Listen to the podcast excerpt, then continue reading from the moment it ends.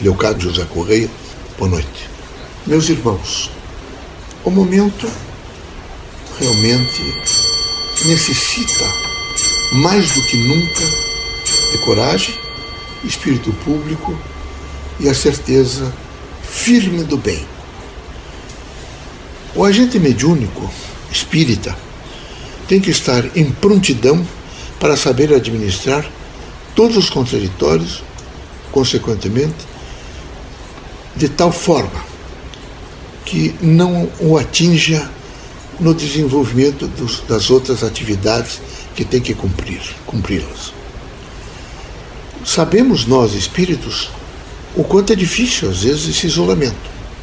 Sabemos o quanto é difícil, às vezes, os processos repetitivos.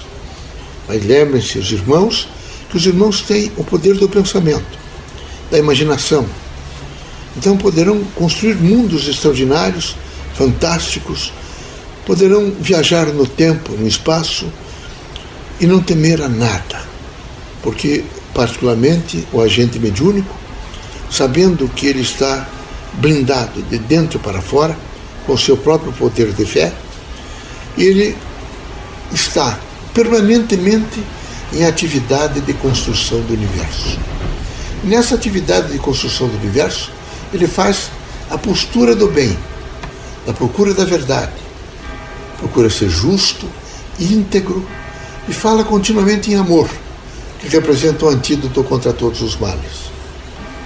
Deus sendo amor, eu sendo filho de Deus, eu tenho que continuamente ter a consciência do amor. Viver no cotidiano da Terra é estar preparado nas transformações permanentes e contínuas.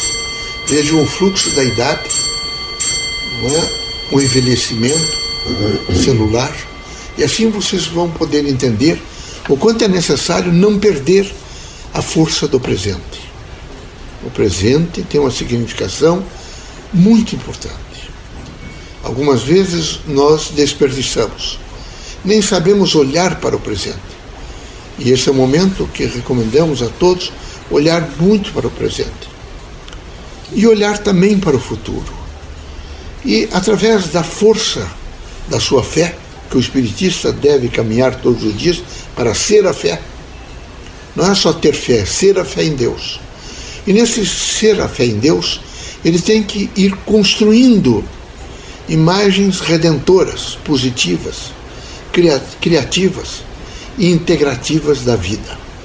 Assim sendo, ele não pode de maneira nenhuma se amedrontar, acovardar-se, se desesperar ou perder o equilíbrio. Ele tem que, através do seu exercício de fé, manter-se em equilíbrio. Ele tem que demonstrar aos outros que ele sabe realmente administrar as contradições que ele está disposto realmente a viver em plenitude, sabendo esperar, sabendo realmente avaliar seus comportamentos, sabendo controlar um pouco seus sentimentos, porque o espiritista deve realmente saber pensar. Deve aprender a pensar, saber pensar.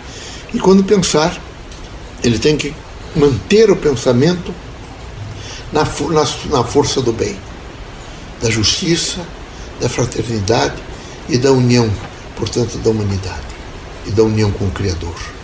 Nessa relação crítica, exuberante, ele precisa todos os dias entender que ele está se renovando.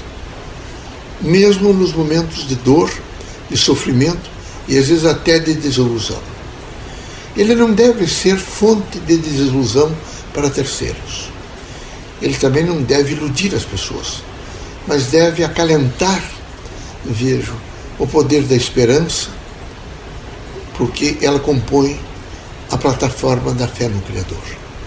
Ele deve realmente desenvolver toda a luz da dignidade e o campo da emoção. Só assim ele, ele, ele poderá se iluminar de dentro para fora e enxergar melhor toda a visão crítica que o cerca. E podendo enxergar melhor a visão crítica que o cerca, ele tem condições de, fazer o sentimento do bem, o sentimento do amor, da fraternidade e da luz. Meus amigos, contem sempre conosco. Estamos ao vosso lado. Espiritistas, coragem, firmeza, fé e esperança. Não desanime. Veja, tudo está devagar se encaminhando para a construção do equilíbrio. Basta não perder o equilíbrio pessoal. Basta nesse momento dizer eu sou forte, tenho, sei viver e sofrer as minhas convicções, saberei realmente compor momentos agradáveis e felicitativos para o futuro.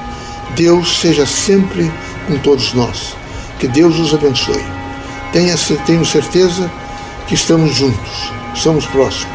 Basta que os irmãos lembrem de nós para que imediatamente possamos emitir frequência alentadora para que os irmãos administrem com dignidade todos os segundos, né, os minutos do vosso cotidiano. Sejam felizes. Um abraço carinhoso do Leocádio Correia.